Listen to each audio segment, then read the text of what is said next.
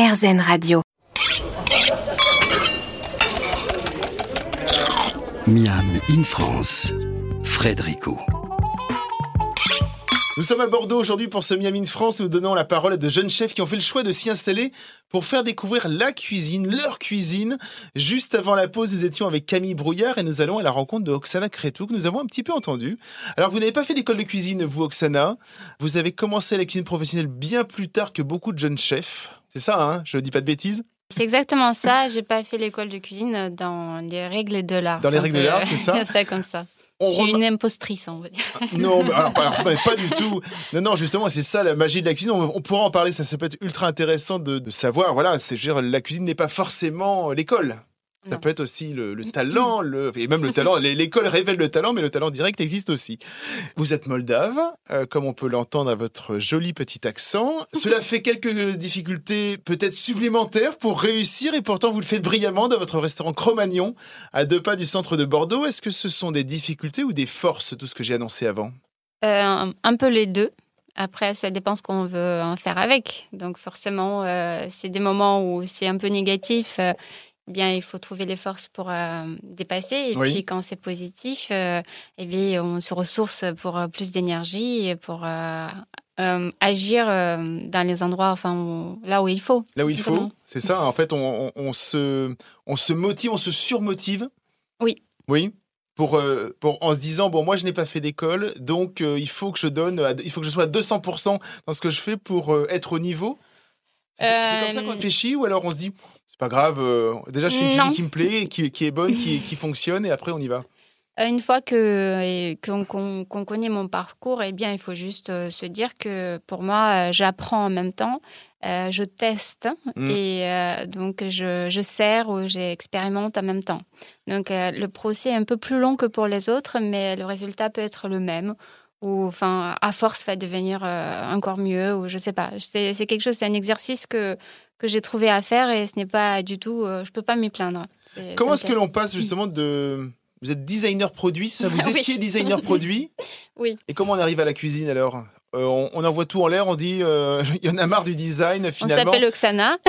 on s'appelle Oksana, ça, donne une force supplémentaire oui, Oui, oui, voilà. D'accord. Donc pensez-y pour, pour les prénoms de vos enfants. parce qu'il n'y en a pas beaucoup en France. Donc non, enfin, c'est une envie. Euh, c'est aussi la vie, les circonstances. Euh, je pense que quand on a envie de faire quelque chose, eh bien, tout va pour, euh, pour qu'on y arrive. Donc, c'est beaucoup des, des, gens qu'on croise, c'est des situations, des, des envies, c'est des idées qu'on a. Et puis, Oui, parce qu'entre les idées, les envies, la volonté, tout ça, il y a quand même le côté professionnel, il y a tenir un restaurant, parce qu'on peut être aussi très bonne cuisinière, très bon cuisinier, mais se dire je vais peut-être pas en faire un métier, il faut pas voilà, c'est peut-être un peu là vous quand même vous, vous, avez pris le taureau par les cornes et vous en avez fait donc un métier et vous réussissez brillamment quoi. Euh, je l'ai fait, euh, c'est vrai, enfin, on va pas parler longtemps, mais je l'ai fait plus pour ma fille au moment où je suis devenue maman. D'accord. C'est étonnant quand vous dites je l'ai fait pour ma fille, alors qu'on, enfin, on sait, on sait sensiblement que la vie de cuisinier, professionnel cuisinière, c'est un peu compliqué avec la vie de famille, quoi. C'est-à-dire euh, qu'on reste beaucoup de temps au restaurant, quoi. C'est exactement, c'est quelqu'un qui m'a déjà demandé, qui m'a posé la question, on me dit, bah, normalement c'est l'inverse, quand on devient maman, on, décide d'arrêter la cuisine pour mm. se concentrer à son enfant. C'est arrivé, effectivement.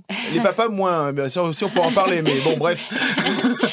Euh, pour moi, c'était une, autre histoire, parce que je voulais laisser quelque chose à ma fille. Donc euh, c'est parti de cette idée-là.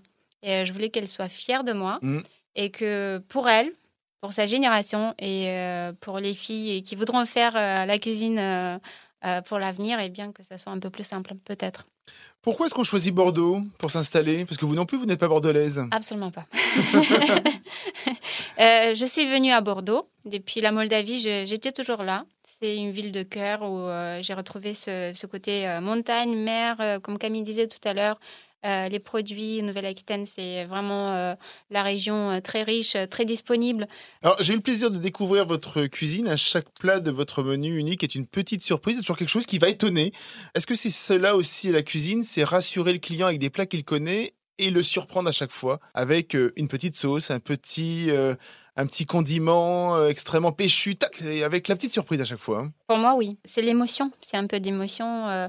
À, une petite échelle, hein, bien évidemment, à l'échelle de, la cuisine, des plats qu'on prépare, des choses qu'on veut transmettre. Mais en effet, à chaque plat, c'est une petite, une option que je, me donne un petit. Enfin, quand je conçois quelque chose, eh bien, je réfléchis comme ça. Quelle est la chose qui va surprendre, qui va provoquer quelque chose, qui va rappeler quelque chose. Alors Bordeaux, c'est souvent un coup de cœur hein, qui déclenche l'envie de s'y installer. Elle et ils ont fait ce choix. Nous les retrouvons dans quelques minutes sur RZN Radio, bien évidemment. Miam in France, Frédérico. Oksana Kratou, je l'ai dit, vous êtes moldave, votre léger petit accent ne nous trompe pas. Est-ce que vos racines moldaves, justement, ressortent de votre cuisine et de quelle manière euh, plus dans la façon de faire que, euh, que dans les plats. Il y a très peu d'influence moldave dans, dans mes plats. C'est prévu, c'est un jour ou l'autre, de revenir un petit peu à, à, ses racines dans les goûts, dans les saveurs? Non. Non, d'accord. euh, J'aimerais pas faire ce qu'on attend de moi. Qu'est-ce que vous voulez dire par la façon de faire et moldave La cuisine euh, fait partie de la culture moldave puisqu'on n'a pas de richesses euh, comme euh, à Bordeaux. les gens sont très sensibles à la façon de se rencontrer, de transmettre leur joie de vivre. Donc à chaque fois, ça se fait par des rencontres, la cuisine beaucoup. C'est quelque chose qui, qui, est plus spirituel pour moi que technique et forcément lié aux produits. forcément lié à, à, ce qu'on peut faire dans un restaurant alors le restaurant s'appelle Cro-Magnon, on pourrait s'attendre à pléthore de viande, hein, parce qu'on voit, on a cette image un petit peu des hommes de Cro-Magnon qui mangent des gros morceaux de viande. Et vous avez fait le choix, vous donnant cuisiner que deux, pas de bœuf, vous faites du pigeon, du canard, c'est tout. C'est tout. Pourquoi? Pareil comme euh, dans cette génération, je l'ai entendu tout à l'heure avec Camille, on n'est pas là pour tomber dans des clichés de sauver le monde ou quoi que ce soit, mais on aimerait bien y faire attention un tout petit peu. Euh, à notre échelle, à notre niveau. Et puis moi, j'ai fait le choix de ne plus avoir au restaurant des grosses bêtes. Donc je vais traiter que euh, des petites volailles, euh, mm. poulets, canards, cailles, pigeons. Aujourd'hui, quelque chose que l'on vous demande, c'est aussi de maîtriser cette fameuse cuisine végétale. Hein. On en entend beaucoup parler. Cas de régime végétarien, voire vegan, est-ce que c'est quelque chose où, où vous, où l'on est à l'aise rapidement? J'ai commencé par ça. Donc, euh, c'est-à-dire que euh, ces soucis-là n'étaient pas encore euh, très, hmm, très discutés quand j'ai commencé la cuisine, mais moi, j'étais de suite attirée par ça. La fleur de tagette, je l'ai fait il y a 4 ans. Donc, c'est plein de petites choses comme ça qui m'attiraient. C'était le côté design qui m'a beaucoup servi. Donc, euh, j'allais concevoir mes plats en tant que produit euh, global, hein, mm. donc avec un cahier de charge. Et donc, dans ce cahier de charge, il avait le côté floral, euh, végétal que, que je garde toujours dans ma cuisine. Donc, cette, cette thématique m'est très connue. Enfin, elle est déjà installée. J'essaie de la développer. Et, Parfois, il y a des choses qui ressortent, euh, dit ah mais j'ai fait ça déjà, oh je suis trop fière de moi. Est-ce que justement la cuisine végétale aujourd'hui c'est une sorte de nouveau terrain de jeu pour les jeunes chefs que vous êtes ou que vous êtes Camille aussi? Pour nous, euh, ce qui nous éclate, c'est qu'on a un petit potager. Oui. Euh, qui fait 200 mètres carrés. Donc, un beau potager. Un bon, beau petit potager. donc ouais, au fil des saisons, c'est pas les mêmes plantes qui poussent et comme rien n'est traité, c'est un peu en mode freestyle. Quoi. Il y a des plantes, euh, on les a pas plantées, mais elles poussent. Et c'est ça aussi qui fait que euh, bah, on a le côté végétal parce que euh, le potager y pousse, il faut utiliser les plantes et puis c'est c'est pas une plante juste un truc décoratif. Oui, c'est ça. C'est vraiment longtemps le légume et le fruit ont été l'accompagnant quoi. Maintenant on essaie d'en faire un plat principal. Oksana, c'est comme ça aussi que vous le voyez? Oui, oui, c'est c'est même pas quelque chose qui qui, qui est à part, si vous voulez. Ça fait partie, euh, moi, ça a toujours fait mmh. partie de ce que je fais. Enfin, je ne conçois pas ça comme un accompagnement et, euh, ça fait partie de la cuisine. On prend plaisir de, de cuisiner euh, les végétaux, enfin les micro-pousses, les fruits, comme la viande, le poisson, etc. Le choix de faire un, menu unique, c'est-à-dire qu'il n'y a pas de plat à la carte, c'est une manière d'affirmer une cuisine et un déroulé logique il y a un peu de tout. C'est-à-dire que c'est aujourd'hui, si on veut proposer comme on a dit tout à l'heure, si on veut pas faire des raccourcis, on a mmh. besoin d'un temps. il a fallu un peu de temps que les gens puissent l'entendre et peut-être que de ce côté-là, pas parler de la période Covid, mais ça a laissé le temps aux gens de réfléchir et de voir les choses différemment.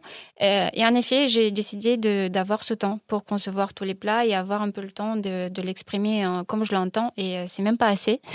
Parfois, c'est pas suffisant, je l'avoue. Hmm, c'est toujours pas comme on, comme on veut, mais ça, c'est le côté perfectionniste des chefs.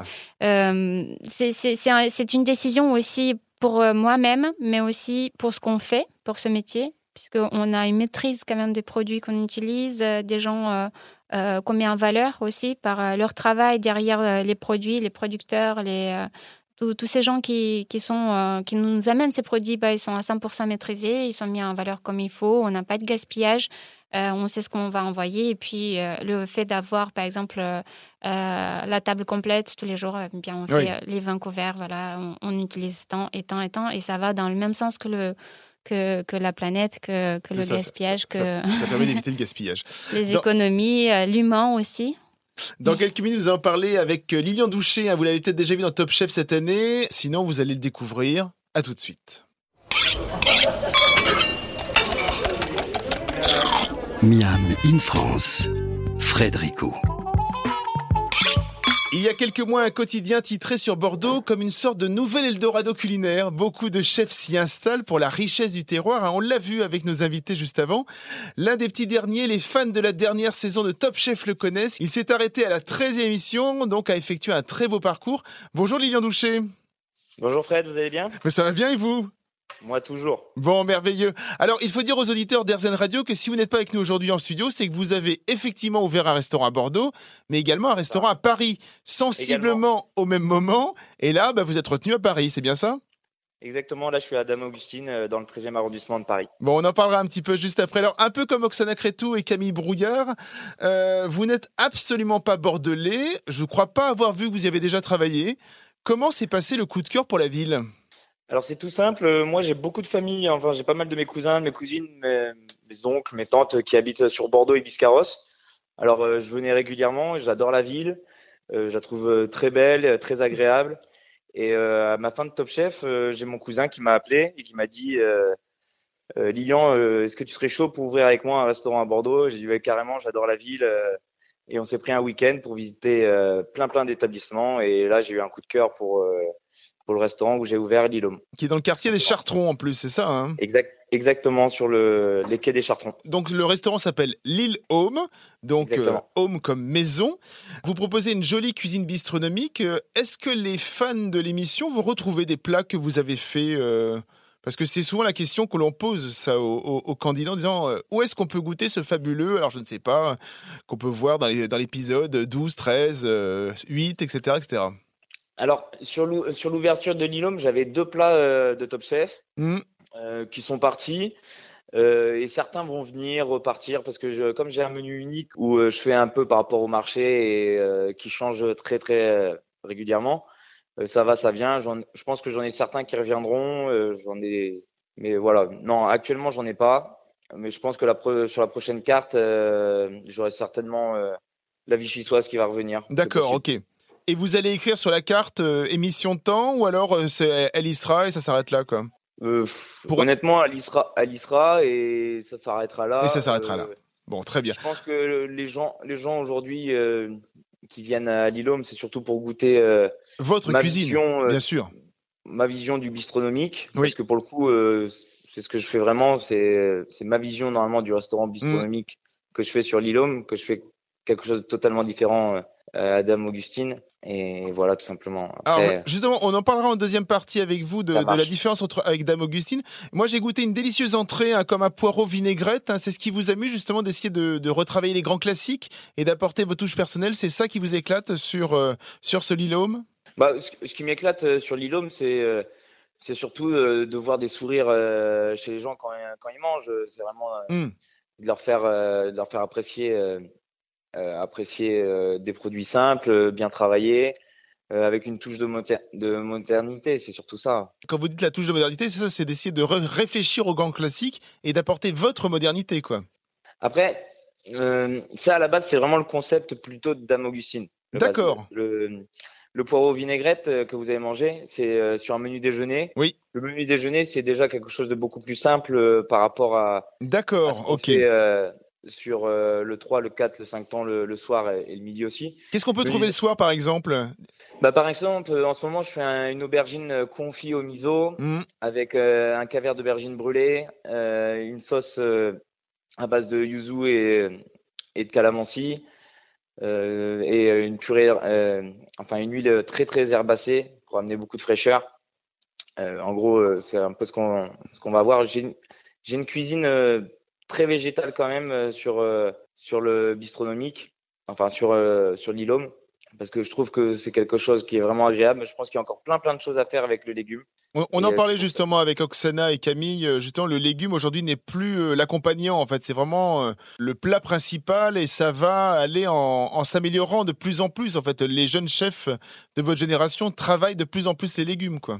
Bah oui, je pense que honnêtement, le légume, il y a énormément, énormément de choses aujourd'hui. Hein on a tous appris à faire des techniques, euh, des techniques top pour les mettre en avant et on n'a plus besoin spécialement de mettre un poisson ou une viande.